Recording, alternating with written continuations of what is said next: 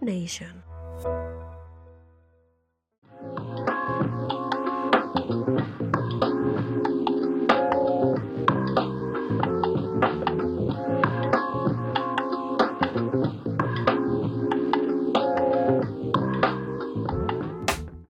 Comienza el Mundial y Ecuador obtiene la primera victoria ante Qatar. Ya Morán sigue lesionado, aunque no es grave, se perderá al menos tres juegos.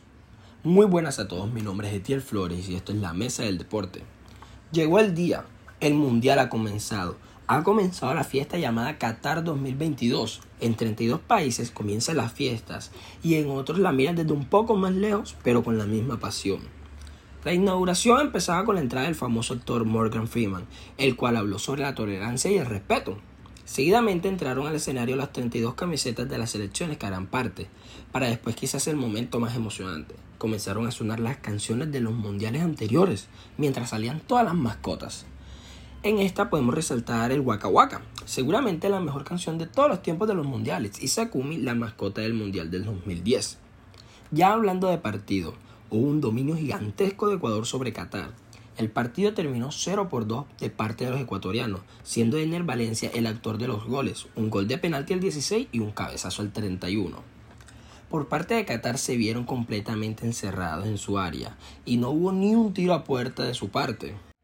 Ecuador se mostró muy fuerte y parece que podría dar mucho de qué hablar en este mundial. Con este doblete de Valencia ya cuenta con 5 goles en mundiales, siendo el máximo goleador del país. Recordemos que en Brasil 2014 anotó 3 goles. Pero esto no acaba. El día de mañana habrá tres partidos más correspondientes al grupo A y B. Inglaterra versus Irán a las 8 de la mañana. Senegal versus Países Bajos a las 11 de la mañana. Y terminamos con Estados Unidos versus Gales a las 2 de la tarde. Todo en hora colombiana. Tampoco podemos dejar por fuera la NBA. Después de 15 partidos estamos viendo cómo los actuales campeones Golden State Warriors se encuentran fuera de playoff. Los Brooklyn Nets de Kevin Durant o los Lakers de LeBron James mucho más de lo mismo.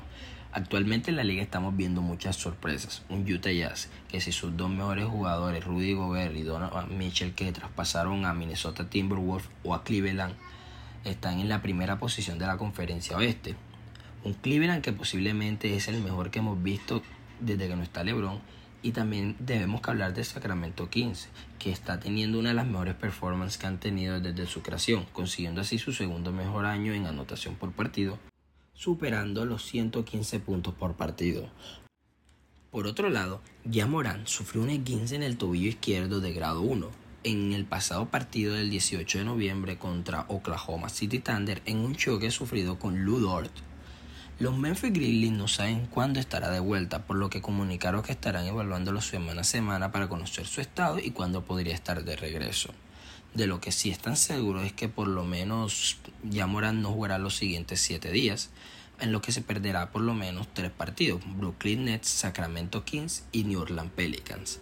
Ya Morán venía promediando 28,6 puntos, 6,2 rebotes y 7,1 asistencias, una barbaridad sin duda alguna un jugador que cuando vuelva deben estar observándolo para el trofeo del MVP. Partidos de recomendación para el día de hoy. Grizzlies versus los Nets a las 7 pm. Miami Heat contra Cleveland igualmente a las 7. Y por último Denver Nuggets versus Dallas Mavericks a las 7 y media. Todo en hora colombiana.